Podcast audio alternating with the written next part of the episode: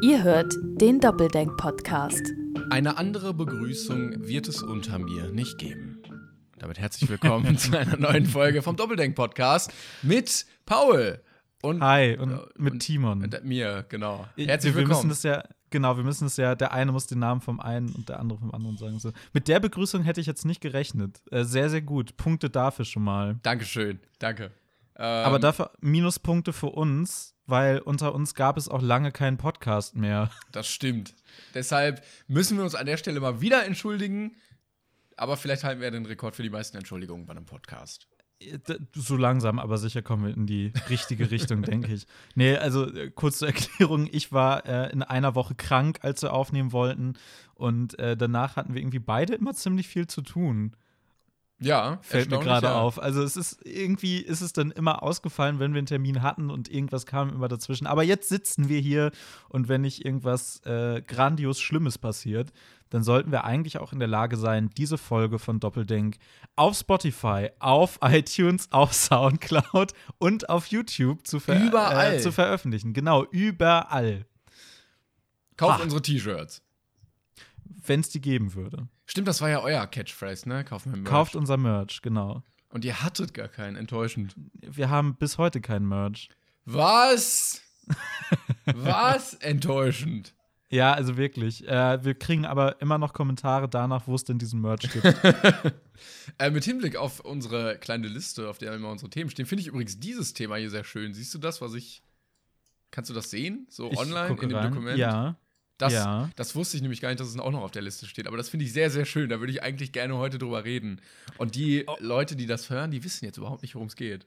Nee, hast du die Doku gesehen? Ja, komplett tatsächlich. Dann, ach komm, dann starten wir einfach damit rein, finde ich. Es war, es war sehr, sehr schön anzusehen. Ja, also um direkt mal zu erklären, worum es geht, damit nicht alle noch verwirrter sind. Es geht um die Fire Festival Doku auf Netflix.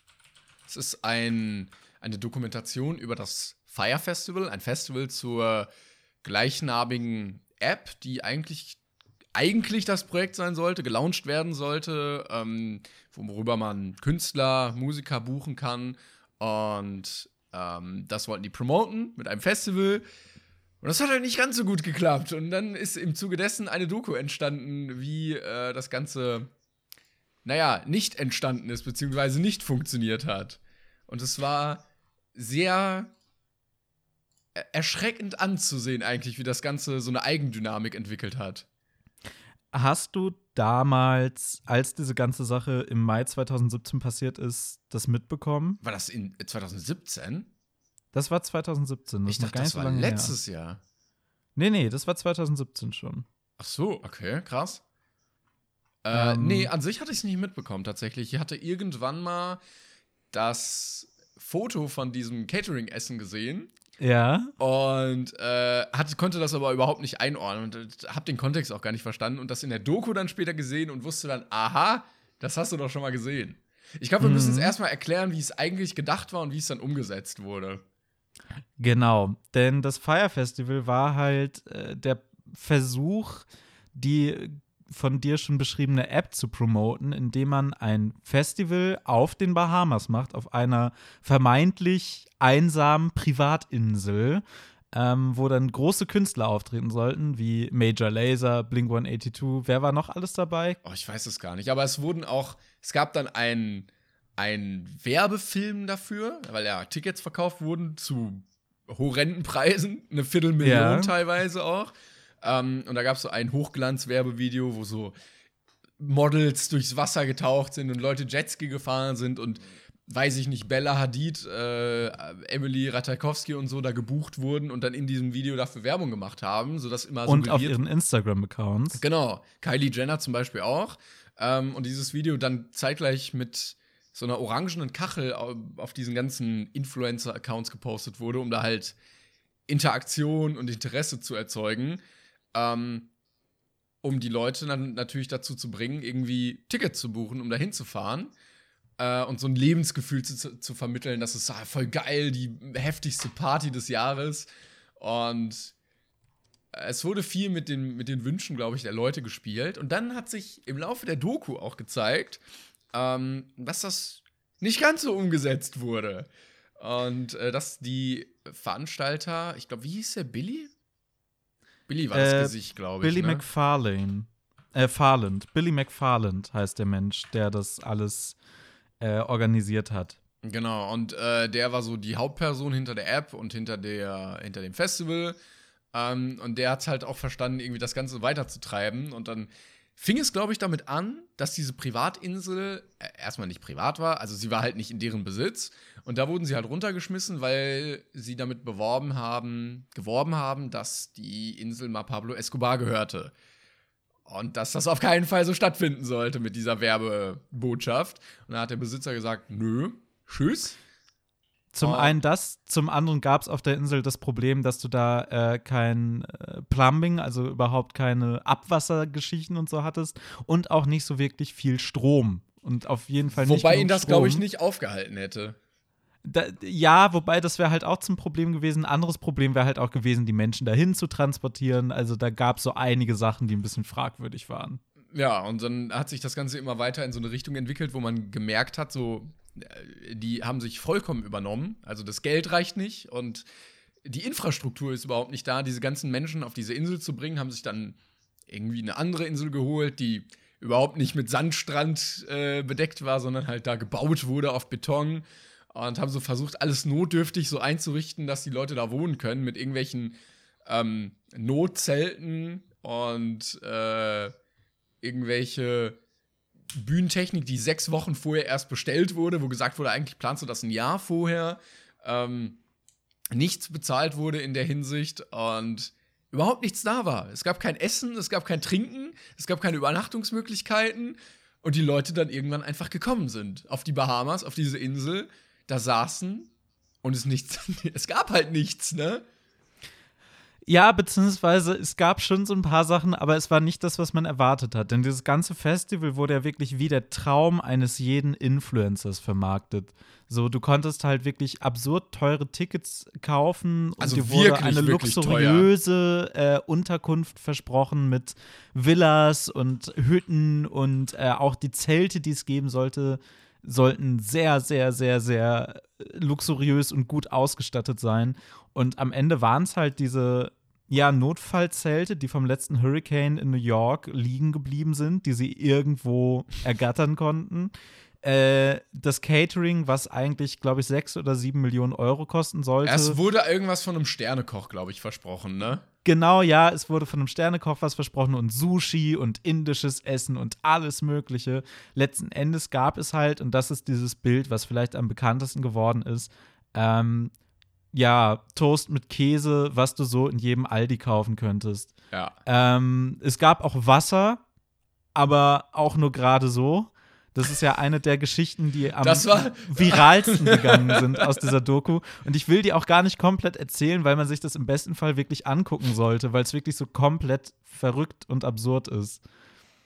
Aber es war dann, also, es war so äh, merkwürdig anzusehen, weil du wusstest, dass die Leute halt dahin fahren und eigentlich, ja, nicht in ihr Verderben, das klingt jetzt ein bisschen krass, aber so ins Nichts erstmal fahren und die komplett enttäuscht werden, weil man ja wusste, wie es aufgebaut wurde, was die Leute erwartet. Dixie-Klos, äh, weiß ich nicht, Beton und ähm, durchnässte Matratzen, weil es am Tag vorher noch geregnet hat. Ähm, es gab nicht mal Strom, äh, Licht nachts, es war dunkel. Ähm, und du konntest nichts machen. Du konntest nur zugucken, wie die Leute da hingefahren sind und einfach in ihr Unheil gefahren sind. Und dann hat das Ganze meiner Meinung nach so nachts irgendwie gekippt. Und die Leute haben angefangen, wie heißt es, Riot auf Englisch? Ja, ja, Also halt zu wirklich. plündern, äh, die Zelte Ja. kaputt zu treten, irgendwo hinzupissen. Ähm, und das war so eine Eigendynamik, die man selber überhaupt nicht mehr kontrollieren konnte, weil die Menschen äh, nichts zu essen und zu trinken hatten, nicht weg konnten von der Insel und dieser Billy sich einfach verpisst hat mit seiner Yacht und auch gar nicht mehr da war teilweise. Ja, genau. Er war halt, er hat eigentlich bis zum Ende noch daran geglaubt, dass er das noch irgendwie hinkriegt und war dann permanent gestresst und war dann plötzlich irgendwann weg. Äh, er ist dann auch wieder aufgetaucht. ähm, aber dieses Festival wurde dann halt, während schon die meisten Gäste da waren, abgesagt. Und äh, das Auch ist halt schön, wirklich ne? eine, eine ganz, ganz absurde Geschichte. Und äh, ich weiß noch, dass ich das damals mitbekommen habe, weil ein YouTube-Kanal, den ich zu der Zeit ähm, viel geguckt habe, ich weiß leider nicht mehr, wie er hieß, ein Video dazu gemacht hat. Kurz nachdem das passiert ist. Mit dem Titel Okay. What the fuck happened at Fire Festival, wenn ich mich nicht total irre. Und ähm, die haben da natürlich auch sehr viel zu diesen Online-Reaktionen und so weiter und so fort gemacht. Und was ich da wirklich interessant fand und was ich auch bei mir selbst bemerkt habe, als ich diese Doku geguckt habe, ist, dass da auch so ein kleines Element von Schadenfreude dabei war. Bei dir? Wenn man sich anguckt, wie sehr, sehr viele sehr reiche, häufig auch etwas oberflächliche junge Menschen da halt absolut in ihr Verderben stolpern, weil sie aber auch stellenweise so ein bisschen naiv sind. das stimmt. Also ja. es, es gibt halt in dieser Doku den ein oder anderen Gast, der auch interviewt wird. Und die sagen dann halt auch so Dinge wie, ja, und ich fand das ja auch schon so ein bisschen komisch, dass dann an der und der Stelle das und das nicht so war. Ähm, und irgendwie habe ich bis zwei Tage vor überhaupt nicht gewusst, von wo ich losfliegen muss. Und es wurde ganz vielen Leuten abgesagt und so weiter und so fort. Und die sind da halt trotzdem so hin mit dem Gedanken, das wird die geilste Party aller Zeiten. Einige sind auch da angekommen und da wurde es dann ja richtig merkwürdig, wie man in der, äh, oh ja. in der Doku sieht, und waren immer noch der Meinung, dass es die geilste Party aller Zeiten Haben wird. auch schon angefangen zu bechern und sowas. Ja, ja, genau. Und ähm, irgendwann ist es halt sehr stark gekippt. Das äh, Festival wurde abgeblasen. Äh, die Behörden auf den Bahamas haben auch niemanden so wirklich reingelassen. Äh, also die Leute mussten teilweise am Flughafen dann übernachten und wurden am Tag danach wieder in den Flieger gesetzt, um zurückzufliegen. Und das Ganze ist halt in einer Katastrophe mehr oder weniger geendet oder zumindest darin, dass dieses Festival nie stattgefunden hat, dass auch sämtliche äh, ja, Musiker, die auftreten sollten, teilweise schon Tage im Voraus so über soziale Medien bekannt gegeben haben, dass sie doch nicht auftreten werden. Das ist übrigens auch was, wo man eventuell stutzig werden kann, früher oder später. Wobei gut, wenn eine Band oder so mal bei einem Festival absagt, dann kann irgendwie passieren. Aber ich glaube, da waren es dann irgendwie schon zwei, bevor die Leute überhaupt ab, äh, angekommen sind. Und es gab, glaube ich, nur fünf oder sechs Bands, die wirklich groß angekündigt wurden.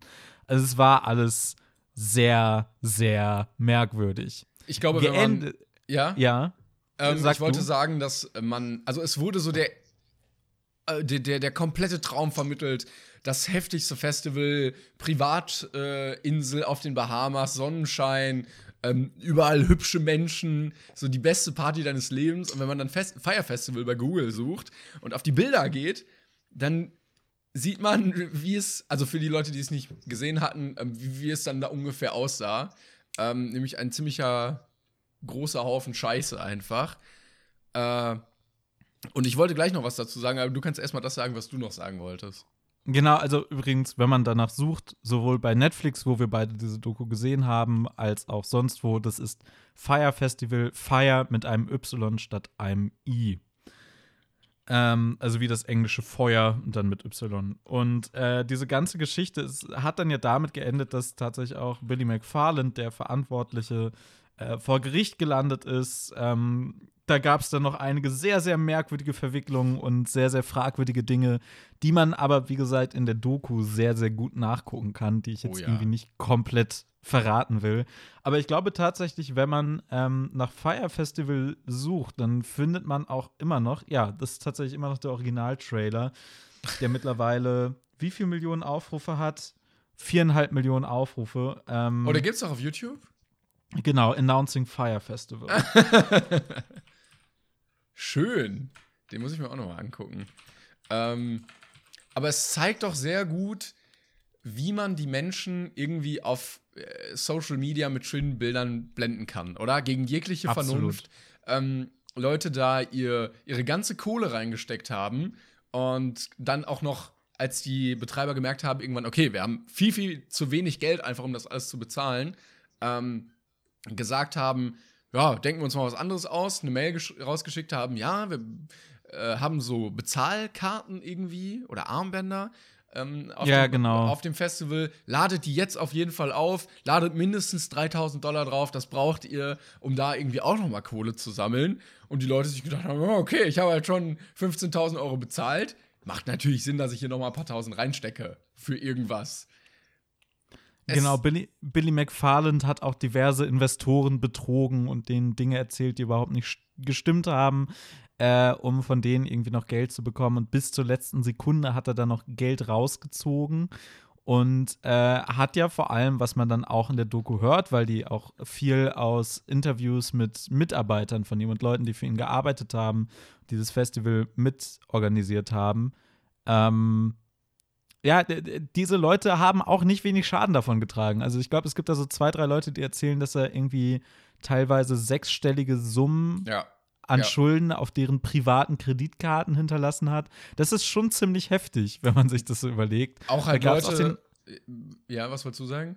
Äh, Es gibt da den einen oder anderen, dessen Existenz dadurch halt Genau. fast ruiniert oder tatsächlich ruiniert wurde. Und es gab ja ähm, auf den Bahamas sehr viele Leute, die da auch gearbeitet haben für, weil die sich dachten, okay, die haben halt Geld, ne? Die brauchen Arbeitskräfte, die haben gefühlt so alle auf dieser Insel genommen zum Arbeiten.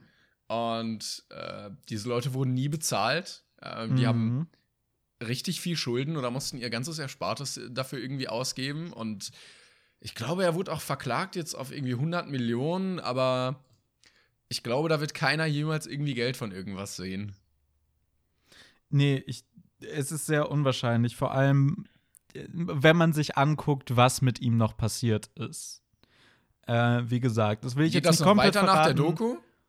Äh, na, in, innerhalb der Doku wurde ja schon ein bisschen was erzählt dann, was noch Okay. während des Prozesses und danach passiert ist. Ähm, ich habe mich jetzt nicht damit auseinandergesetzt, wie die Geschichte weitergegangen ist. Was jetzt aber ja noch so ein bisschen durch die Medien ging, ist, dass diverse Models, die halt damals in diesem Trailer aufgetaucht sind und die Werbung auf Social Media gemacht haben, teilweise äh, Geld zahlen mussten, Strafe zahlen mussten und Warum? dafür belangt wurden. Ich habe es nicht mehr ganz genau im Kopf. Ich habe das nur so am Rande mitverfolgt. Aber ähm, es ging da, glaube ich, um False Advertising und so weiter und so Okay. fort. Aber da Ähm, wurde ja auch nie jemand bezahlt von den Leuten, ne? Also von den, von den Influencern hat ja auch nie einer Geld gesehen. Äh, nee, die haben halt kostenlos ihren Trip auf die Bahamas, auf eine tatsächlich, tatsächliche Privatinsel daher bekommen, durften da Partys feiern und so weiter und so fort. Und ich glaube, das war dann so ein bisschen die Sache. Nee, ich glaube, es wurde gesagt, dass die für deutlich über eigentlichen Marktpreis ähm, eingekauft wurden und dann natürlich gesagt haben, ja klar, mache ich. Aber dann Ich ma- auch. Ich meine, Oder? das waren die Musiker. Das war eher das die Sache bei den. Ich bin mir nicht ganz sicher. Es kann auch sein, dass es bei den äh, Models und den Influencern so war. Aber ich weiß halt noch genau, dass ähm, ja die Musiker halt das ein bisschen merkwürdig fanden, dass sie über Marktpreis gebucht werden. Aber, so aber dann auch nicht bezahlt wurden. Ja, genau, und dann das Geld auch nicht bekommen haben, natürlich. Äh, wo, ja, also es, es gibt da, also es gab auch diverse äh, Konsequenzen darauf, unter anderem auch, dass ein Unternehmen, was unter anderem ähm, den Instagram-Account Fuck Jerry betreibt, äh, glaube ich, damals auch das Marketing mitgemacht hat. Und äh, im Zuge dieser Doku und dadurch, dass die, dass das Fuck Jerry dann halt auch wieder in den Fokus geraten ist, gab es jetzt auch wieder eine Bewegung dafür, dass dieser Instagram-Account geschlossen wird, weil der sich dadurch auszeichnet, dass er Memes und so weiter und so fort stiehlt und da repostet und mehr oder weniger so tut, als wären es seine eigenen. Also es ist einer von diesen Instagram-Accounts, die Witze klauen und geistiges Eigentum stehlen, was extrem uncool ist. Ich habe mich die ganze Zeit in der Doku über gefragt, ob dieser Billy, der das Ganze organisiert hat, extrem blöd ist oder doch irgendwie clever, weil er es geschafft hat. Also, natürlich ist es dumm, das so zu machen, weil die Situation ja keinen Ausweg für dich hat. Also, selbst wenn du Leute abzocken willst, stehst du ja dann da irgendwann vor dem Nichts und weißt halt auch nicht mehr weiter. Aber er hat es verstanden, diese ganze die, äh, die, diese sozialen Netzwerke dazu zu nutzen, einen unglaublichen Hype zu kreieren, um Menschen einfach nur ein Gefühl zu verkaufen. Und Ja. Leute dazu zu bringen, ohne dass er selber irgendwie was hatte, nur mit Videoaufnahmen, ähm, unglaublich viel Geld zu zahlen einfach. Ja, genau. Und das wird ja auch gesagt, äh, dass äh, dieser Billy McFarland ähm, bekannt war als quasi als Magician, als Magier, der es immer schafft, irgendwoher Sponsoren und äh, Investoren heranzuziehen. Ähm, und gut, es wird dann halt auch aufgedeckt in dieser Doku, mit welchen Methoden er das gemacht hat. Ähm, und ich glaube, dass er schon so ein bisschen naiv an diese ganze Festival-Sache rangegangen ist, dass er aber auch tatsächlich ein ziemlich perfider und nicht besonders netter Mensch ist. Das glaube ich auch, ja. Genau, und dass der schon auf gewisse Weise wusste, ja, was da, was da passieren kann und was nicht passieren wird. Und er hat es dann am Ende ja trotzdem durchgezogen. Also es ist, es ist wirklich eine wahnsinnige Geschichte. Und ich habe mir das die ganze Zeit angeguckt und dachte mir permanent, ey, ich freue mich schon darauf, wenn das irgendwann als Spielfilm äh, verfilmt wird, weil das wird garantiert passieren. Das ist so eine perfekte Geschichte es. dafür. Ähm, ich ich finde es total interessant, was du auch gesagt hast, dass er halt ähm, es geschafft hat, Menschen für viel Geld einfach ein Gefühl zu verkaufen ja. oder die, eine Idee zu verkaufen. Äh, einfach darüber, dass er vor allem Instagram und YouTube genutzt hat. Und so aus dem Nichts wusste er genau, also von 0 auf 100 wirklich, ne? Vorher kannte das keiner und zack, wollten, waren die Tickets ausverkauft. Ja, genau, weil er halt diese sehr, sehr schlaue Marketingmethode damals äh, genutzt hat. Und ich meine, der hatte ja vorher schon ein Unternehmen, äh, was auch, wie sich dann rausgestellt hat, ziemlich fragwürdige Methoden hatte und wo auch nicht alles sauber lief. Ähm, aber er hatte sich halt bei Investoren einen Ruf aufgebaut und er hat dann halt es irgendwie geschafft, diese eine Werbekampagne auch zusammen mit äh, Ja Rule, dem Rapper, durchzuziehen, der bei Fire investiert hatte äh, bei der App und der da mit dahinter steckte quasi. Ähm, ja, diese Werbekampagne, die das Internet ein bisschen auf den Kopf gestellt hat. Und er war halt nicht in der Lage, und das ist ein Thema, was sich meiner Meinung nach durch sehr viele Skandale in den letzten Jahren gezogen hat, gerade was Social Media angeht. Er war nicht in der Lage, seinen Fehler einzusehen und zu sagen, Leute, dieses Festival wird nicht stattfinden, wir müssen das absagen. Das habe ich mich auch gefragt, warum er das nicht einfach getan hat. Also gut, er war wahrscheinlich, er hat sich so wahrscheinlich da reingerannt, dass er für sich selber gar keine andere Wahl gesehen hat, weil das Geld hätte er ja auch nie wiederbekommen. Also woher hätte er das nehmen sollen, um die ganzen Rechnungen irgendwie zu bezahlen? Und das war so ein, naja, der Captain verlässt als letztes das Schiff irgendwie, nur dass er dann vorher abgehauen ist. Also, so wie das da irgendwie dargestellt wird in der Doku, habe ich einfach das Gefühl, dass es so aus einer sehr naiven und selbst und sich selbst überschätzenden ja. Mentalität von wir können alles schaffen, wir sind ja. jung, wir sind reich, wir sind geil. Genau, dieses äh, so. Entrepreneur-Lifestyle, ähm, ja. ja. wir sind jetzt hier die Könige der Welt und äh, das müssen wir jetzt natürlich auch ausleben und deshalb wird das auch schon. Neoliberalismus halt. es, ist, es ist halt wirklich ein Stück weit so. Es gibt, ich habe vor kurzem jetzt noch mal auch für die Uni wieder einen sehr interessanten Text äh, gelesen, wo es darum ging, wie gesellschaftlich Druck aufgebaut wird und wie die theoretische Freiheit, alles tun zu können, dazu führt, dass man eigentlich sehr viel unfreier wird. Ähm, weil gerade in dem System, in dem wir leben, hast du halt so die Sache, wenn irgendwas nicht klappt, dann ist es direkt so, dass du ein Versager bist. Und zwar im negativsten Sinne und vor allem wird dir auch immer suggeriert, dass du ein Versager bist und zwar ein Versager, der komplett zu 100% selbst schuld ist an seinen Fehlern. Und Aber ist das nicht ein sehr deutsches äh, Phänomen, dass man irgendwie so, wenn du scheiterst, scheiterst du allein und in Amerika ist sowas äh, immer doch ein bisschen positiver gesehen, dass du es schaffst, obwohl du so oft irgendwie ähm, hingefallen bist und so? Auf gewisse Weise ja und nein, weil selbst in den USA hast du ja immer noch so ein bisschen diese Perspektive von, wenn, wenn du auf der Straße landest, dann kann das halt keine strukturellen Gründe haben, sondern es ist dein persönliches Versagen und du hättest ja irgendwas anders machen können und äh, es ist deine Schuld. Also das, das ist schon sehr, sehr tief drin, dass äh, dieses, wenn du es nicht schaffst, reich zu werden, dann ist es halt deine Schuld, weil die sind ja alle, die stehen ja alle Wege offen und so, was praktisch gesehen halt nicht so ist. Theoretisch vielleicht, praktisch nein.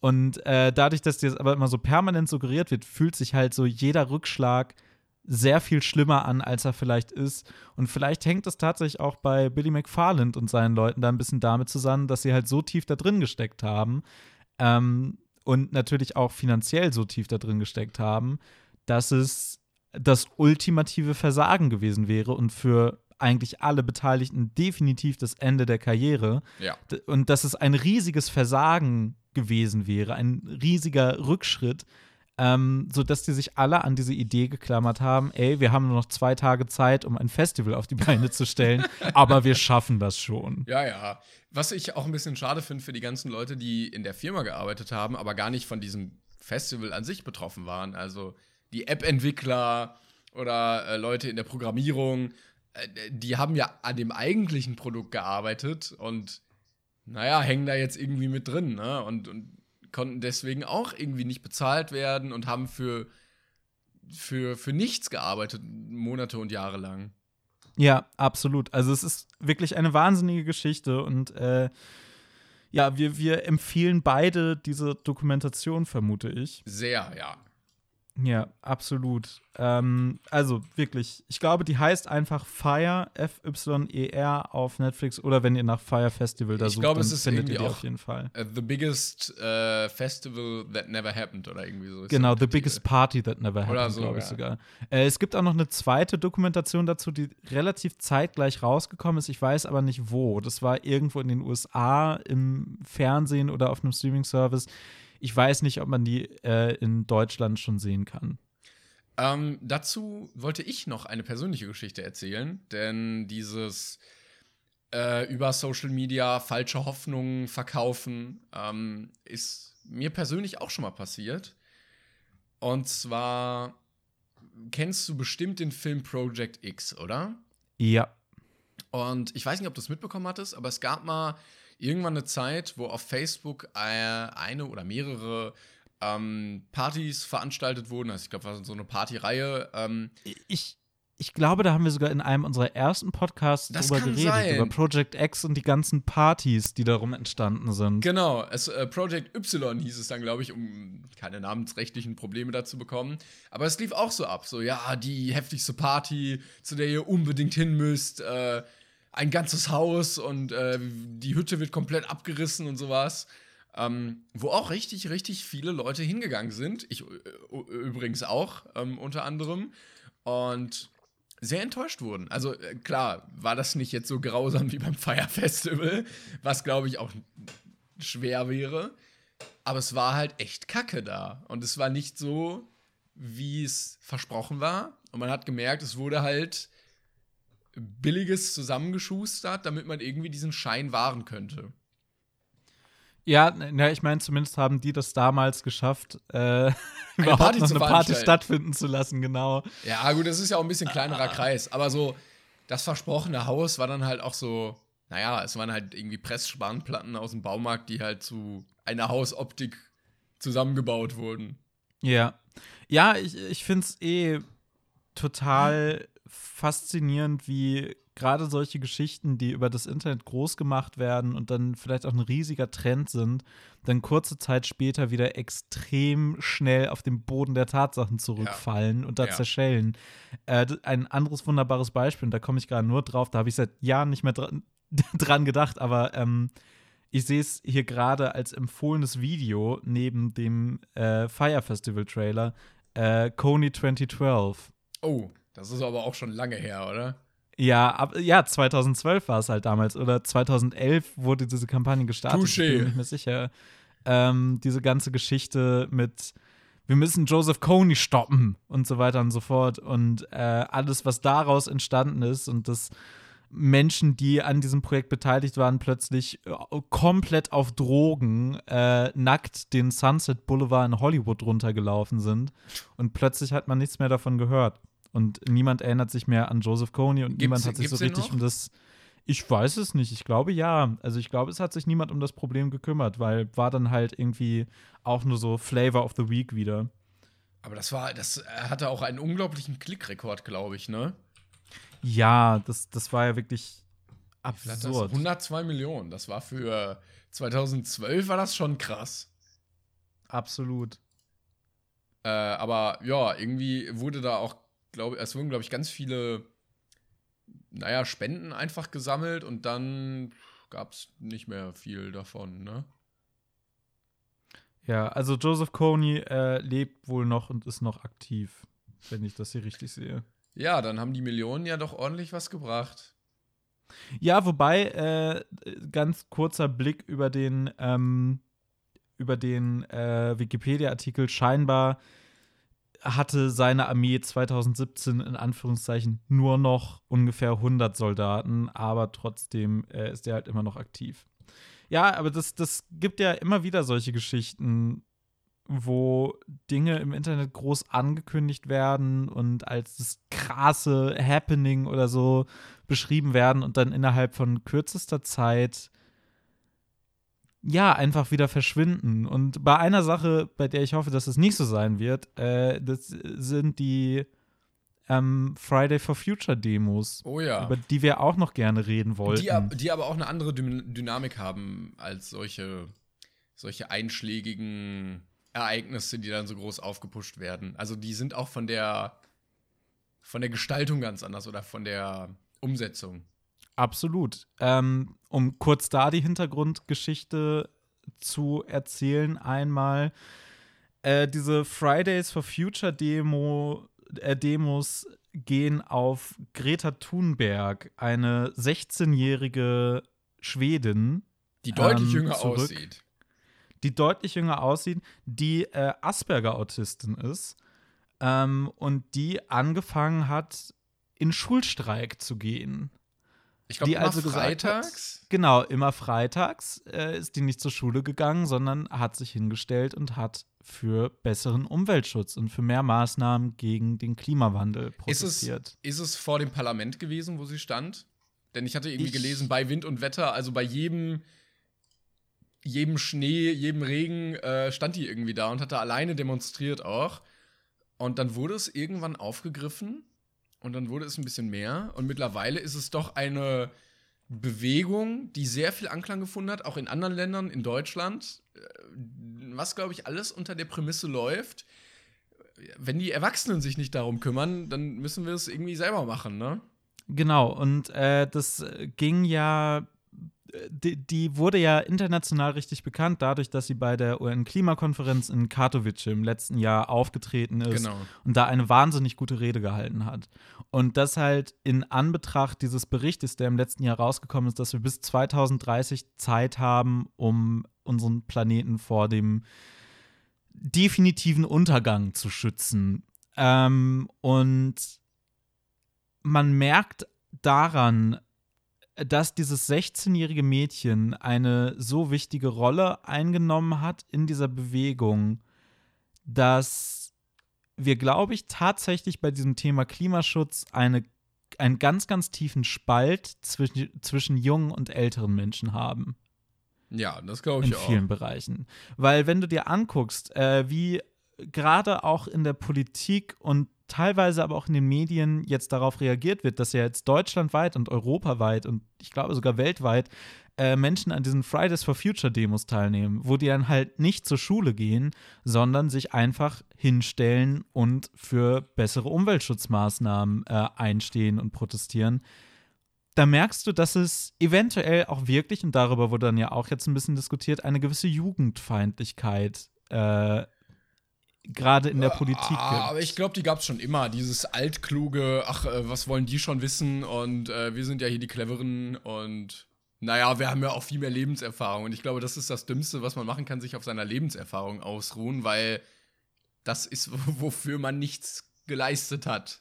ja. Also alt Und- werden kann, äh, das befähigt einen noch nicht oder qualifiziert einen noch nicht für irgendwas. Ja, ich, ich finde es, ich finde es halt so faszinierend, diese ganze Geschichte, weil du musst dir erstmal angucken, wie Teile des Internets und Teile der Menschheit darauf reagiert haben. Nämlich damit, dass sie erstmal einer 16-jährigen Morddrohung schicken. Weil Ich sie sich für sagen, bessere ist ja- Umweltziele einsetzt. Was da für eine Gegenreaktion kam auf dieses Mädchen, also völlig bescheuert, ähm, dass ich, men also klar, es ist wieder dieses persönlich angegriffen fühlen.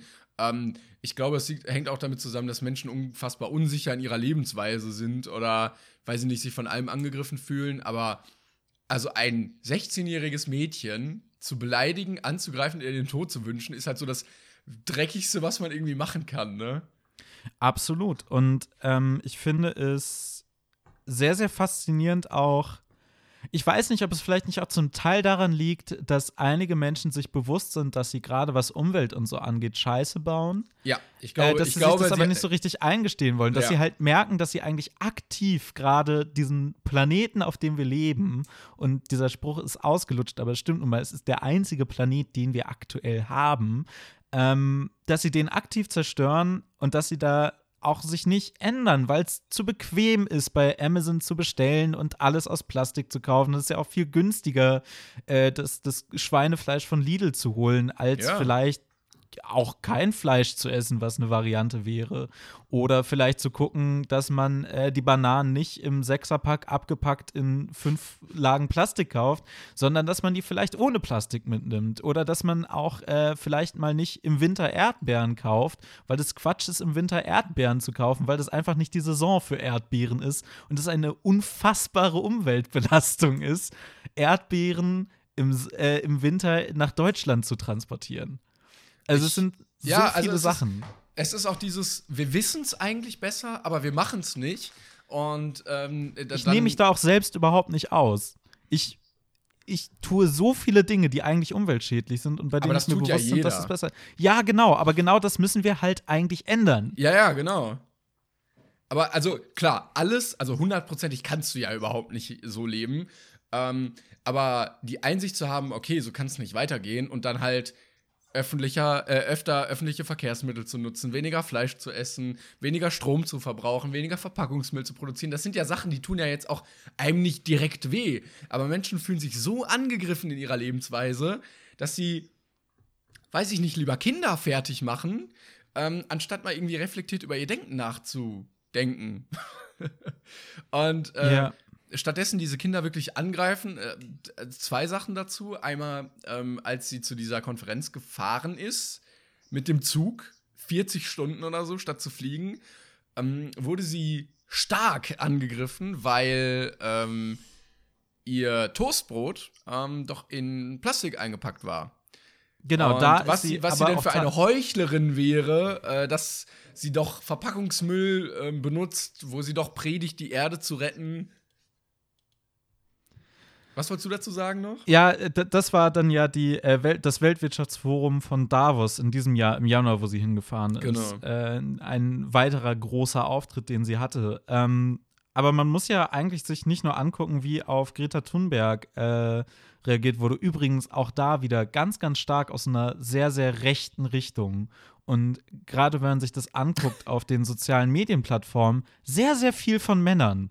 Eigentlich Äh, fast nur von Männern. Ich, äh, es wurde auch irgendwie Aber gefragt, hey. ob das die gleichen sind, die auch gegen das Dieselverbot und, äh, sind und sich bei der Gillette-Werbung aufgeregt haben.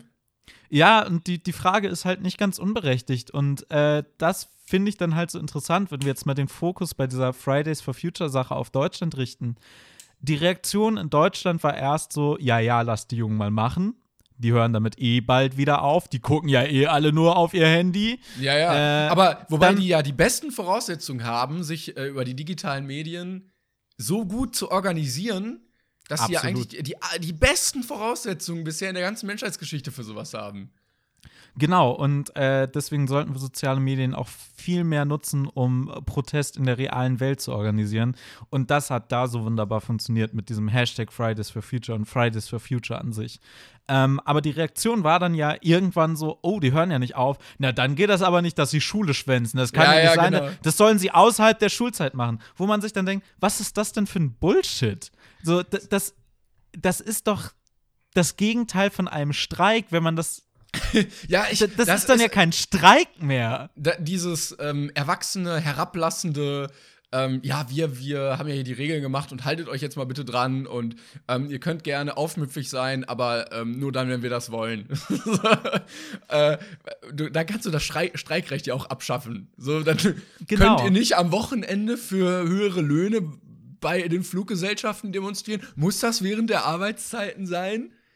Ja, ja, absolut. ja, es muss während der Arbeitszeiten sein, weil dieser Streik sonst keinen Sinn ergibt. Und irgendwo, irgendwo verstehe ich ja sogar dieses Argument zu bringen, ja, aber die haben ja Schulpflicht und Bildung und so weiter. Ja, aber ganz ehrlich, irgendwo hört halt auch auf zu sagen, ja, aber es gibt die Regel, dass ihr zum Unterricht erscheinen müsst, wenn die deutsche Regierung, wie man im Englischen so schön sagen würde, fuck all dafür tut, dass in Deutschland tatsächlich bessere Umweltschutzmaßnahmen eingeführt werden. Und damit kommen wir zu was anderem, was noch auf dem Punkt steht, was man wunderbar, äh, was, was auf unserer Liste steht, was man wunderbar damit äh, verbinden kann. Nämlich als perfektes Beispiel dafür, warum diese Demonstrationen so wichtig sind und warum ich jeden dazu aufrufe, daran teilzunehmen, die ganze Diskussion um das Tempolimit auf deutschen Autobahnen. Weil wenn man ich, sich das anguckt, das ist grotesk, was da passiert ist. Es, so, äh, es ist so eine persönliche Diskussion geworden. Also, wir hatten das öfter mal gesagt, ähm, was dem Amerikaner die Waffe ist, dem Au äh, Deutschen sein Auto. Und es stimmt. Ähm, also, hier sich darüber lustig machen, dass die Amerikaner ein kein härteres Waffenverbot einführen ähm, oder, oder Kontrollen, aber also äh, auf den Tod zu verteidigen, dass man über 130 fahren darf. Es ging ja nicht mal um 130, es ging ja, glaube ich, um 160 erst. Als ja, auf jeden Fall nicht über Autobahn. 200 irgendwas. Ja, genau. Also es ging halt einfach darum, Tempolimit einzuführen. Und du kannst argumentieren, vielleicht noch gerade so, dass es dazu führt, dass einige Leute halt irgendwie länger brauchen, um von A nach B zu kommen und bei einigen Berufen wird es dann schwierig. Aber ich würde behaupten, dafür kannst du eine Lösung finden. Du kannst zum Beispiel, sagen wir, Organtransporte, die tatsächlich schnell passieren müssen dann gibt es halt Sonderberechtigungen dafür. Dann gibt es Sonderberechtigungen, da musst du dir eine Sonderberechtigung holen. Du hängst dir irgendwie ein bestimmtes Zeichen, was du dann bekommst, äh, ins Auto und damit darfst du dann auch ein bisschen schneller fahren. Ich möchte Aber, behaupten, dass man prinzipiell schneller ans Ziel kommt, weil weniger Unfälle passieren, die mitten auf der Fahrbahn kilometerlange Staus auslösen. Es würde weniger Unfälle, Unfälle geben. Das ist noch ein ganz anderes Argument. Und ich habe da mit einem angehenden Polizisten drüber geredet. Und der hat halt gesagt, naja, es ist halt so, dass du schon dadurch die Anzahl an Unfällen und vor allem an tödlichen Unfällen höchstwahrscheinlich reduzieren könntest. Du könntest vor allem aber auch die Feinstaubbelastung reduzieren. Und da kommen wir zum nächsten absurden Punkt. Dieser Brief, den 116 oder 117 Lungenärzte unterschrieben haben, dass Feinstaub ja gar nicht so schlimm ist für Menschen. Wo dann sämtliche Wissenschaftler im Prinzip und alle anderen Lungenärzte in Deutschland sich mit der flachen Hand vor die Stirn gehauen haben und sich gedacht haben, was seid ihr denn für Spacken? Wer hat euch denn Geld gegeben dafür, dass ihr das unterzahlt? Äh, hm. dass, dass, ihr das unterschreibt? Hm. Äh, also, und es ist halt wirklich absurd. Und das Absurdeste ist ja, dass diese ganze Diskussion damit geendet hat. Genau. Dass das einzige, dass eigentlich keine wirklichen Argumente dafür kamen, dass man das nicht machen sollte, also dass wir kein Tempolimit brauchen. Es gab sehr viele vernünftige Argumente, die gesagt ich haben, sagen, es gibt lass doch mal ein Tempolimit geben. Es gibt doch viel mehr rationale Argumente dafür. So wa warum dann nicht? Aber ähm, nein, es äh, beschneidet ja die persönliche Freiheit des Einzelnen, genau, so heftig zu brettern, wie du willst und andere ähm, weiß ich nicht, dann tot zu fahren, die dann leider auf ein Stauende auffahren es entmündigt ja den Bürger, wenn man ihn nicht mehr so schnell fahren lässt, wie er will. Der Bürger muss sich selbst und andere zu Tode fahren dürfen. Und, jetzt Zitat von äh, Andreas Scheuer, heißt der Andreas? Ja, oder? Andreas Scheuer, unser Verkehrsminister. Ist der gesunde Vermen äh, Menschenverstand würde es verbieten, ein Tempolimit einzuführen. So, Wo und da kommen wir jetzt zum nächsten Punkt nochmal ganz Boah, kurz. Du machst sorry, aber heute hier. Da, da muss ich jetzt nochmal weiterreden ich möchte dem entgegenhalten, dass wir dann das einzige Land auf diesem Planeten sind, was noch mit gesundem Menschenverstand besitzt. Und ich würde dagegen argumentieren, denn wir sind immer noch der einzige Staat in Europa und ich glaube auf diesem ganzen Planeten, Ich der kein Tempolimit hat auf. Autobahnen hat. Gut, Nepal, aber wie viele Autobahnen haben die? Das würde mich jetzt tatsächlich mal interessieren. Ich glaube, Also, die Frage halt- ist, wie viele Autos haben die? Ja, also äh, es ist halt wirklich komplett abstrus. Ja, es, es sind gab so kein Debatten, die gutes Argument. Debatten, Debatten werden halt mittlerweile so ganz emotional geführt, ohne dass es irgendwie rationale Argumente dafür gibt, etwas zu tun oder nicht zu tun. So, es gibt die Seite, die ist vernünftig, die sagt, wir haben diese Argumente, das wäre doch sinnvoll, das umzusetzen, weil das wäre besser für uns. Und dann kommt die andere Seite und sagt, nee, das ist scheiße, weil das haben wir schon immer so gemacht und ihr seid doof. So, und dann Krieg gegen die Autofahrer! Und dann kommt Christian Lindner um die Ecke, macht irgendwie ein dummes Bild bei Insta, also so ein schlechtes Instagram-Bild, wo er irgendwie so nachdenklich guckt und dann der Krieg gegen die Dieselfahrer und den Autofahrer darf in Deutschland nicht so fortgeführt werden. Und du denkst dir so, Christian, wie, wie viel Geld haben dir die Autohersteller gegeben, dass du diesen Post machst? Du musst Werbung markieren, Christian. Das geht nicht gut aus. Also es ist halt wirklich, es ist so komplett abstrus. Es ist so, so merkwürdig. Du hast so viele gute Gründe. Und ja, es ist nicht sicher, wie stark das die Umwelt entlasten würde, wenn man ein Tempolimit hatte, hätte. Aber es würde definitiv die Umwelt entlasten. So wie es der- würde zum Beispiel auch die Umwelt entlasten, wenn man in Städten weniger Autos fahren lassen würde Ja. und der Verkehr da äh, tatsächlich auch geregelter ablaufen würde, wenn es schmalere Straßen geben würde. Das würde alles dazu führen, dass man zwar ein bisschen langsamer in der Stadt mit dem Auto unterwegs ist, was aber vielleicht auch nicht schlecht wäre, weil dann mehr Leute öffentlich recht, äh, öffentliche Verkehrsmittel nutzen würden. Das aber nur ganz nebenbei. Ähm, und es ist halt, das ist alles bewiesen. Es ist alles bewiesen, ja, dass aber es ist egal. würde. Ist egal. Genau, es ist egal, denn die Diskussion wurde beendet von der Bundesregierung mit den Worten: Wir glauben, dass es bessere Wege und Methoden gibt, um irgendwie was gegen den Klimawandel zu tun. Und ich saß da und habe diese Schlagzeile gesehen, dass sie das dazu gesagt haben und dachte mir nur so: Leute, ihr glaubt euch doch selbst nicht mehr, oder? Weil Ja, ähm, aber ich fand die Worte ganz schön von dem einen, ich glaube, das war bei dieser Energiekonferenz, ähm, die dann den, die, diese, äh, wie nennt man das, Empfehlung ausgesprochen hat an die Regierung für den Kohleausstieg, ähm, die am Ende dann gesagt hat, schlechter Klimaschutz ist besser als gar kein Klimaschutz. Und deshalb finde ich es auch so gut, dass so viele junge Leute auf die Straße gehen, die merken so, okay, ihr sterbt halt in 30 Jahren, aber wir halt nicht. So, und wir müssen dann hier noch leben, aber wir haben halt keinen Bock, Luft einzuatmen wie in China. Wir haben keinen Bock auf Kriege um Wasser. Wir haben keinen Bock ähm, auf, keine Ahnung, äh, knallend heiße Sommer und elendig kalte Winter, dass hier alles verrottet, weil wir hier müssen später leben und dann ist es scheißegal, ob wir freitags die Schule geschwänzt haben oder nicht, weil dann haben wir andere Probleme. Ja, es ist halt wirklich, es ist so komplett absurd. Man muss auch einfach mal ganz klar sehen, dass Umweltschutz nicht funktioniert und auch Kampf gegen Klimawandel nicht, indem man sagt, wir suchen uns jetzt die ultimative Methode, um dagegen vorzugehen und die machen wir dann als einziges und dann sind wir alle gerettet. Nein, es geht darum, dass du jede mögliche Maßnahme ergreifst. Und genau weil das nicht passiert, sollten weiterhin alle Schüler in Deutschland, möglichst alle Schüler, wirklich, freitags auf die Straße gehen, freitags sich vors Rathaus, vors Parlament, vor den Bundestag, wohin auch immer, vors Umweltschutzministerium, überall hinstellen und dafür sorgen, dass sich irgendwas tut. Ja, Weil ich, es mag sein, dass jetzt das Kultusministerium beispielsweise in Sachsen-Anhalt, glaube ich, äh, dafür gesorgt hat, dass es stärkere Strafen dafür gibt, dass man am Freitag bei diesen Demos teilnimmt. Das ist hart. Aber ganz ehrlich, es geht hier um die Zukunft der Menschheit.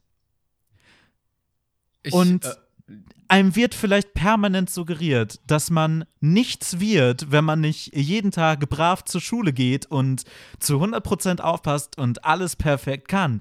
Aber aus dir wird sogar was ohne Schulabschluss, wenn du den richtigen Weg gehst. Und das ich glaube, ist das ist- möglich. das ist der bess bessere Politikunterricht kannst du gar nicht haben. Ja, als äh, so etwas, äh, wo du aktiv irgendwie für dein demokratisches Recht benutzt, um für die Gesellschaft und für dich persönlich Besserungen irgendwie zu erwünschen und äh, versuchen, die zu bekommen. Und man, man, ist immer so resigniert irgendwann, dass man auf immer taube Ohren stößt. Und ich glaube, das ist auch der Grund, warum so viele Schüler wütend sind. Ähm, einer hat mal gesagt, so, wir können nicht wählen. Das ist die einzige Möglichkeit, die wir irgendwie haben, um jetzt Aufmerksamkeit zu bekommen. So, wir können nicht online eine Petition unterschreiben, weil das auch keinen juckt. So, wir müssen da irgendwie mal was machen. Und wenn dann halt der Unterricht dafür ausfällt, dann ist das eine Maßnahme, die ergriffen werden muss. Ja, und das ist halt, es gibt dieses Zitat von Greta Thunberg, was ich gerade vor mir habe. Wir Kinder tun oft nicht das, was ihr Erwachsenen von uns verlangt, aber wir ahmen euch nach. Und weil ihr Erwachsenen euch nicht für meine Zukunft interessiert, werde ich eure Regeln nicht beachten. Und das sollte dieser Schlachtruf für alle Leute sein, die freitags, jeden Freitag auf die Straße gehen, bei Wind und Wetter, egal was los ist, egal ob Schneechaos ist, egal ob es stürmt, ob, es, äh, ob die Sonne vom Himmel knallt, äh, im Januar bei 40 Grad.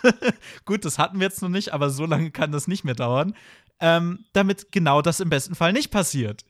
Und ich bin ehrlich gesagt fucking stolz darauf, dass so viele Leute tatsächlich auf diese Demos gehen und sich da so ja. für einsetzen, weil es für mich ein gutes Zeichen dafür ist, dass wir halt noch nicht verloren sind. Und es ist bezeichnend, dass dieses Zeichen von Menschen kommt, die sehr viel jünger sind als wir. Und wir beiden sind auch nicht alt. Wir sind beide junge Menschen. Aber es, es, gibt wenige alte Menschen, die aktuell dafür Hoffnung machen, dass dieser Planet noch eine Zukunft hat. Ich meine, es hat ja auch keiner gesagt, dass so ein Wandel irgendwie einfach ist. Also die Studentenrevolutionen haben das ja auch oft gezeigt oder die ähm, Bewegungen, die daraus entstanden sind, die sind ja auch auf so viel Widerstand gestoßen, ähm, aber haben halt gemerkt, so, okay, das ist halt ein Punkt, wo man weitermachen muss. Und ich glaube, Greta hat auch gesagt, dass das ja für sie irgendwie Bestätigung ist, dass die Menschen, wenn sie sie hassen, weiß sie, sie macht irgendwie was richtig gerade in dem Moment. Ja, Definitiv. Und ähm, ich finde es halt wirklich widerlich, wie mit diesen ganzen Thematiken ähm, ja umgegangen wird und wie darauf reagiert wird aus der Politik, aus den Medien teilweise, von Menschen im Zivilbereich quasi aus der Bevölkerung, die dann halt irgendwie einem 16-jährigen Mädchen Morddrohungen schicken, weil die etwas dafür tun will, dass dieser Planet besser wird. Und wenn ihr zu den Leuten gehört, die irgendein Problem mit Greta Thunberg haben, dann überlegt doch mal, woran das liegt. Was ist wirklich euer Problem mit ihr? Was ist euer Problem? Äh, es ist ja auch eine Thematik, die eigentlich relativ einfach zu verstehen ist. Nach dem Motto, wir sollten das Klima nicht kaputt machen, wir sollten diesen Planeten schützen, weil sonst können wir hier nicht mehr leben. So, das kann ja auch ein 13-Jähriger verstehen. Ja, genau. Und der, der erste Punkt ist ja, wir sollten das Klima nicht kaputt machen. Das haben wir ja schon. Ja, das ist ja das ja. Problem. Ja, aber äh, wir sollten es halt vielleicht nicht noch mehr kaputt machen. Ja, beziehungsweise wir müssen jetzt halt wirklich die Schritte ergreifen, um irgendwie zumindest es zu versuchen, auch wenn die Chance jetzt schon sehr, sehr gering ist, dass wir es noch schaffen. Aber wir sollten irgendwie versuchen, diesen Planeten noch zu retten.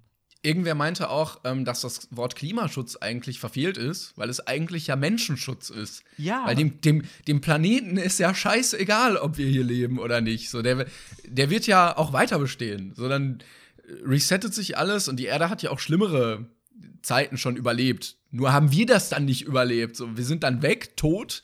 Und in, weiß ich nicht, fünf Millionen Jahren hat sich alles wieder regeneriert. Und dann geht es halt irgendwie weiter.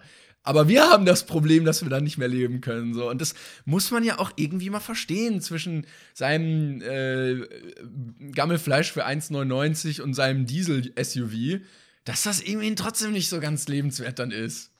Nee, und das ist halt man muss eventuell auch ab irgendeinem bestimmten Punkt das eigene Ego und den eigenen Komfort hinter das Bedürfnis aller Menschen stellen. Und es gibt auch dieses, ja, den ganz guten Satz, ey, es gibt Leute, die sich jetzt über Flüchtlinge aufregen, dann wartet noch mal fünf Jahre ab, ja. bis die Klimaflüchtlinge kommen. Weil es gibt jetzt schon Inseln äh, im Pazifik, glaube ich, unter anderem, die nicht mehr lange haben wo Menschen wahrscheinlich keine 15 Jahre mehr leben können, bis diese Inseln ja, komplett weg sind.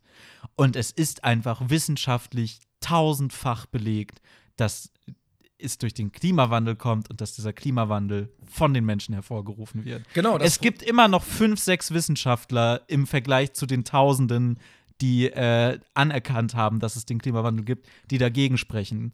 Aber diesen fünf, sechs Wissenschaftlern sollte man einfach nicht zuhören. Wirklich. Ähm, du kennst ja auch wahrscheinlich äh, Harald Lesch. Der Ja. ähm, hat ein sehr gutes Buch geschrieben. Die Menschheit schafft sich ab, heißt es, glaube ich, wo er äh, auf diese Thematik auch aufmerksam macht und auch ein sehr großer Befürworter dieser Debatte ist, ähm, wo er sagt, es gab, glaube ich, sechs oder sieben große Wenden oder Klimawenden in oder nee, ähm, Ausrottungs ähm, Ereignisse oder Artensterben-Ereignisse in der, in der Planetengeschichte.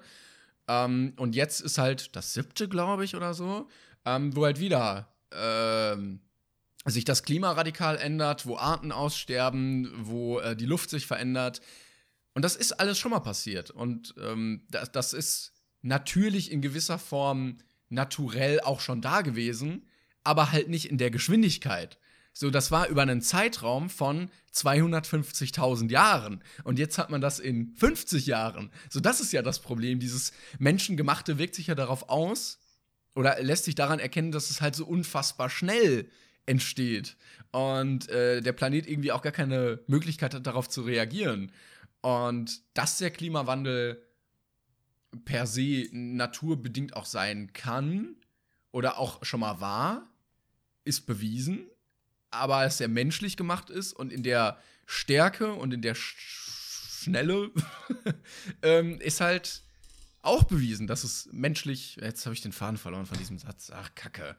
Du weißt, was ich sagen wollte. Ich weiß, was du sagen willst, ja. Es ist einfach bewiesen, dass dieser ähm, Klimawandel von Menschen gemacht ist. Wir müssen uns da keine, keine Illusion machen. Was wir machen können, ist uns dafür einsetzen, dass dieser Planet in irgendeiner Form noch weiterläuft. ja, wäre halt schon geil, irgendwie noch zu leben irgendwann, ne? Es wäre schon ganz schön, wenn äh, eventuell Enkelkinder von unserer Generation noch einen lebenswerten Planeten haben und vielleicht sogar die Enkelkinder von denen noch und vielleicht auch die Enkelkinder von denen noch. Also einfach, dass tatsächlich mal ein Fick auf Nachhaltigkeit gegeben wird und dass nicht gesagt wird, nee, das ist uns jetzt gerade zu kompliziert, ein Tempolimit zu zu, machen. Es ist auch zu teuer und irgendwie, ihr wisst, uns ist die Autoindustrie auch relativ wichtig und die die brüllen sonst wieder rum und ach. Und das ist halt so, man kann halt nicht immer bei allem Rücksicht auf die Wirtschaft nehmen.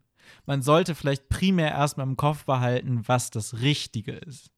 Nicht, was das Kosten-Nutzen-effektivste ist, Ja. sondern was das Wichtigste ist und das Richtige ist. Und natürlich gibt es immer Diskussionen darüber, was das Richtige ist, aber in diesem Fall sollte es eigentlich keine Diskussion mehr geben. Und die Tatsache, dass jeden Freitag die kommende Generation, die Kinder und Enkel von den Leuten, die jetzt nichts tun wollen, dass die jeden Freitag auf die Straße gehen, das ist eigentlich der beste Beweis dafür, dass ich irgendwas tun muss. Weil wenn Und ich glaube, äh, ja, ich glaube, Wenn- dass diese Gesellschaft auch noch nicht ganz verloren ist, wenn man so eine aktive Jugend hat, die dafür dann doch irgendwie ein Bewusstsein hat, um- um dafür einzustehen. Absolut. Aber wenn, also wenn, wenn man schon diese eklige Sicht auf Teenager hat, von wegen, die gucken die ganze Zeit nur auf ihr Handy. Ja, Leute, ganz ehrlich, wenn ihr diese Sicht habt und dann Teenager seht, die genau das nicht machen, die sich davon mal befreien und was anderes machen, dann müsstet ihr doch aufmerksam werden. Und dann kann eure Reaktion doch nicht sein. Ja, und da ist dann einmal ganz kurz die Aufnahme abgebrochen. Hier sollte es eigentlich heißen, sein, dass ihr Morddrohungen abschickt. Und irgendwie so eine ganz, ganz eklige von oben herab Perspektive auf ein 16-jähriges Mädchen habt, was versucht, die Welt zu ändern. Also Es ist wirklich, ich finde, Greta Thunberg ist, sollte für alle Menschen in irgendeiner Form ein, ja, ein Role Model sein. Ich, da, ich dachte, du sagst, es sollte für alle Nobelpreise nominiert werden. Das vielleicht auch. Da können wir uns irgendwie auch noch mal drüber unterhalten. Aber in erster Linie sollten erstmal alle in irgendeiner Form akzeptieren, dass das, was sie da macht, wirklich wichtig ist und wirklich gut ist. Es wurde auch, also ähm, nochmal kurz ähm, als Nachtrag dazu, äh, ich habe auch ein Interview mit ihr gelesen, ich glaube, es war in der Zeit, äh, wo sie auch auf zwei wichtige Dinge eingegangen ist, nämlich dass sie nicht von ihren Eltern instrumentalisiert wurde, sondern dass sie eher ihre Eltern dazu gebracht hat, ähm, weil sie mit ihrem Asperger-Syndrom auch so ein starkes Schwarz-Weiß-Denken hat und halt nicht versteht, wenn das doch das Richtige ist, warum man das halt nicht tut. Und genau deshalb, deshalb dafür demonstriert und sich so dafür einsetzt, auch wenn sie da irgendwie alleine steht. Und das finde ich sehr bewundernswert. Ähm, und auch, dass sie ihre Reden nicht selber schreibt, das hat sie auch gesagt. Also, sie hat gesagt, sie schreibt das selbst und dann guckt ab und zu mal einer drüber. Ähm, oder irgendwie ein Freund oder einer aus der Familie oder so und sagt vielleicht, was er ändern würde. Und manchmal ändert sie es und meistens nicht. Und das, das fand ich auch sehr schön. Also, sie ist wohl eine Person, die sehr bewundernswert ist, weil sie äh, auch nicht selbst im Rampenlicht stehen möchte, hat sie gesagt, sondern es um dieses Ziel geht an sich und sich, sich damit abgefunden hat, dass es irgendwann, dass sie in zehn Jahren nicht mehr interessant sein wird oder in fünf und dass ihr das auch vollkommen egal ist. Ähm, und das finde ich schön irgendwie, dass man weiß, dass es solche Leute gibt und äh, dass sich viele Leute in der jüngeren Generation sich daran ein Beispiel nehmen. Absolut. Und du musst auch mal überlegen, das Mädchen ist 2003 geboren. Das ist ein Jahr, nachdem ich eingeschult wurde. Und sich mit 16 Jahren hinzustellen, diesen Druck auf sich zu nehmen und zu einer Ikone einer ganzen Bewegung zu werden, das ist wirklich, wirklich beeindruckend. Und das ist sehr, sehr bewundernswert. Ich glaube, an dieser Stelle können wir dann mit diesen Worten abschließen. Ähm, besser wird die Folge nicht mehr. Ja. Äh, haben wir denn ein abschließendes Fazit? Oh, ich sehe gerade eine, eine, ähm, einen Bericht oder eine, so, ein, so, ein, Video von der Demo vom Kanzleramt ähm, von Fridays for Future, wo spontan Bully Herbig aufgetreten ist vor den Schülern. Das finde ich gerade ganz schön. Ähm, weiß ich nicht, fickt das Klima weniger und macht Kleinigkeiten, die auch was bringen. Weniger Auto fahren, weniger Fleisch essen, weniger Strom verbrauchen. Sowas. Genau, informiert euch einfach mal in den Millionen Quellen, bei denen man sich informieren kann, was man tun könnte. Und wenn ihr Schüler seid, die vielleicht jetzt irgendwie angedroht bekommen, aber wir werden ganz, ganz böse, wenn du den Unterricht schwänzt, lasst euch davon nicht unterkriegen. Lasst euch davon wirklich nicht unterkriegen. Macht weiter. Und wenn ihr bis jetzt nicht zu diesen Demos gegangen seid, dann macht das doch einfach mal guckt, ob es bei euch in der Nähe irgendwie was gibt, macht einen Klassenausflug dahin, nehmt einfach all eure Freunde mit und fahrt einfach mal zur nächstbesten Fridays for Future Demo. Sehr gut. Das äh, lassen wir einfach so stehen an der Stelle. Ja. Dann würden wir sagen, sehen wir uns, hören wir uns auf allen Plattformen in der nächsten Woche, vielleicht, wenn wir es hinkriegen diesmal, ähm, wieder. Und setzt euch ein, macht, tut ein bisschen was, wenn es auch nur im Kleinen ist, aber tut was. Ich, ich habe noch eine Sache zu sagen, die ich am Anfang vergessen habe. Ja. Ähm, ich habe ja schon in der letzten Folge angekündigt, dass ich jetzt wieder Playlisten machen werde, diese Mixtape-ähnlichen Sachen. Und äh, die zweite kommt mit dieser Folge heraus. Sie wird das Thema Frauen haben. Das heißt, nur Songs von äh, weiblichen Sängerinnen. Das dazu auf jeden genau, Fall. Genau, das, das nur noch so am Rande. Tut mir leid, ich hatte dich unterbrochen. Kannst du den Earth-Song nicht noch reinpacken? Vielleicht, vielleicht mache ich einfach, äh, also die dritte Playlist ist tatsächlich auch schon äh, fertig, die wird dann für die nächste Folge veröffentlicht, aber vielleicht mache ich danach dann einfach mal Protestsongs oder äh, Umweltschutz. Save the Planet Songs. Genau. Save it ihn. Sehr gut. Ja, Leute, schönen Tag euch noch. Äh, wir hören uns wieder, folgt uns überall und tschüss. Auf Wiedersehen, beziehungsweise auf Wiederhören. Äh, es war eine schöne Folge und bis dann. Tschüss. Das war der Doppeldenk-Podcast. Folge 26. Wir hören uns beim nächsten Mal.